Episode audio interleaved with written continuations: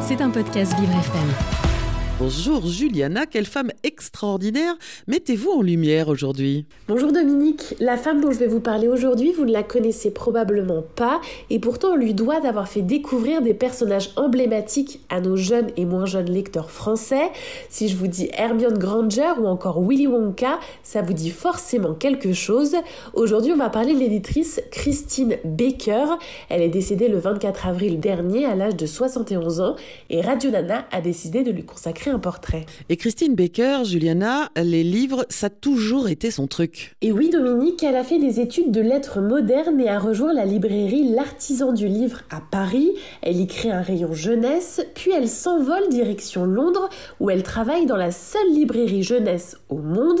Vous l'aurez compris, Dominique, on est dans les années 70 et le secteur du livre pour les plus jeunes n'est pas aussi important qu'aujourd'hui.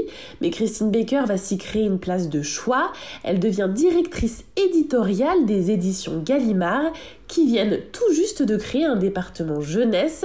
Son rôle, dégoter des livres anglais à proposer au jeune public français.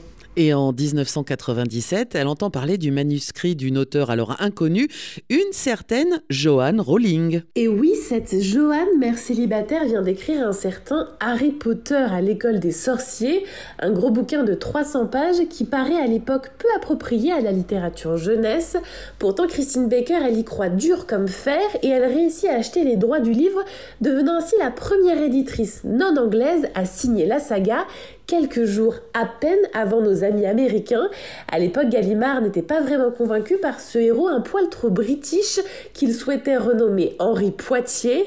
Le livre est publié à quelques milliers d'exemplaires seulement. Et le moins qu'on puisse dire, c'est que Christine Baker, elle a du flair, Juliana. Évidemment, Dominique, la suite, on la connaît, 600 hein. millions d'exemplaires vendus dans le monde, dont 37 millions en langue française. Harry Potter, c'est juste la saga littéraire la plus vendue de l'histoire. Mais Christine Baker et Gallimard, c'est 44 ans de collaboration, donc vous imaginez bien qu'on lui doit bien d'autres classiques, comme Charlie et la chocolaterie de Roald Dahl, ou encore à la croisée des mondes de Philippe Pullman, mais on lui doit aussi la découverte d'illustrateurs de génie comme Quentin Blake qui a illustré Mathilda notamment. Et depuis son décès, Juliana, de très beaux hommages lui ont été rendus. Évidemment, un côté pro, on l'a décrite comme l'emblématique et si talentueuse responsable éditoriale Gallimard Jeunesse. Côté perso, c'était une personne lumineuse, incroyablement humble et d'une gentillesse rare.